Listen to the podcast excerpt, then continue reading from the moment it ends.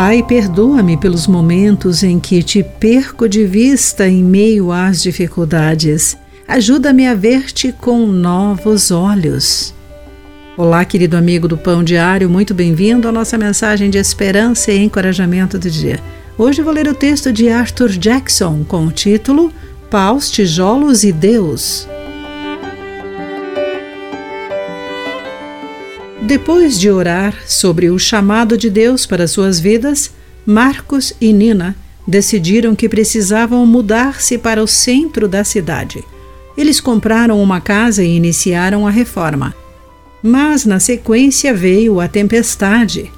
Marcos escreveu-me: Tivemos uma surpresa esta manhã. O tornado que atravessou a cidade levou embora a nossa reforma até os suportes e tijolos. Deus está tramando alguma coisa. As tempestades incontroláveis não são as únicas coisas que nos surpreendem e trazem confusão em nossa vida.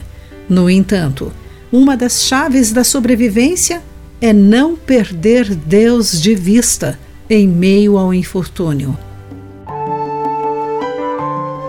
Catástrofe climática na vida de Jó, que resultou na perda de sua propriedade e na morte de seus filhos, de acordo com Jó, capítulo 1, versículo 19. Foi apenas uma das surpresas chocantes que ele enfrentou. Antes disso, três mensageiros tinham trazido más notícias. De um dia para o outro, podemos passar do banquete ao luto do celebrar da vida ao enfrentamento da morte ou algum outro desafio. Nosso dia a dia pode rapidamente ser reduzido a paus e tijolos financeira, relacional, física, emocional e espiritualmente. Mas Deus é mais poderoso do que qualquer tempestade.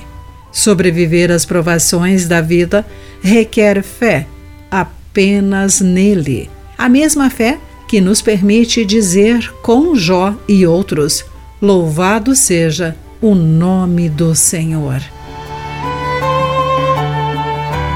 Querido amigo, o que você pode aprender com Jó que o ajudará quando surgirem as tempestades da vida? Pense nisso.